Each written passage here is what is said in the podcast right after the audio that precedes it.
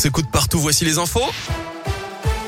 Et c'est avec Colin Cotte. Bonjour Colin. Bonjour Guillaume, bonjour à tous. Et à la une de l'actualité, ce lundi, un verdict attendu en soirée dans le procès de Mamadou Diallo devant la cour d'assises de Bourg-en-Bresse. Cet homme âgé d'une trentaine d'années jugé depuis la semaine dernière pour la mort tragique de Catherine Burgot en 2008 à Montréal-Lacluse.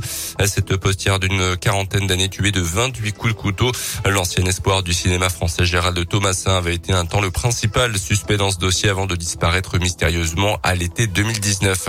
Une nuit agitée dans les rues de Touareg dans l'Ain ce week-end. Les gendarmes ont dû intervenir vers 3 heures du matin dans la nuit de samedi à dimanche, alertés pour un accident de la circulation.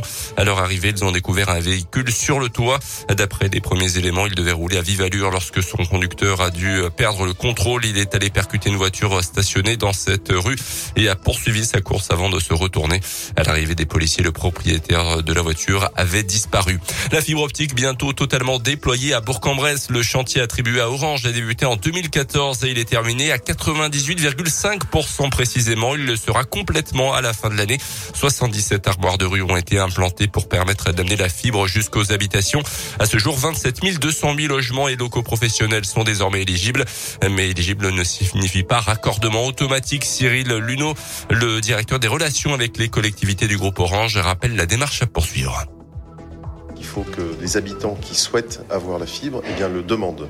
Ils sont éligibles, mais il faut aussi qu'ils le veuillent. Ils contactent leurs fournisseurs d'accès Internet. Ils peuvent contacter tous les fournisseurs qu'ils veulent, bien sûr Orange, mais euh, ceux, qui, ceux qui souhaitent, puisque le réseau il est ouvert à tous les opérateurs, bien évidemment, c'est la réglementation qui veut ça. Il y a une richesse des offres. Avec son fournisseur d'accès, il choisit une date à laquelle il va pouvoir avoir le raccordement et ensuite il bénéficie de la fibre tout simplement. Dans les autres 11 11 autres communes de l'agglo burgienne dont s'occupe Orange. Les travaux devraient être euh, terminés à la fin de l'année, même date pour euh, le déploiement de la fibre dans le département de l'Ain, géré par le SIEA, le syndicat intercommunal d'énergie et de e-communication de l'Ain. Dans le reste de l'actu, le retour possible du Covid, nouvelle vague en Chine, 13 000 cas en une journée dans le secteur de Shanghai, du jamais vu depuis la première vague il y a deux ans. Les autorités locales annoncent qu'il s'agit d'un nouveau euh, sous-variant d'Omicron. Pas plus de détails pour l'instant, mais aucun décès n'a été recensé pour l'instant. Le choc et l'émotion de la communauté internationale. Des charniers ont été découverts dans la ville ukrainienne de Boucha, dans la banlieue de Kiev. D'après les autorités, 410 corps de civils ont pour l'instant été retrouvés dans ces territoires libérés des forces russes. Ce que nie Moscou pour l'instant, le président ukrainien accuse la Russie de commettre un génocide.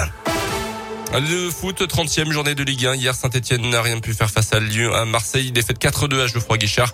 La défaite également 3-2 de Clermont, Montpied contre Nantes. Lyon s'est imposé 3-2 contre le Angers. C'était hier après-midi.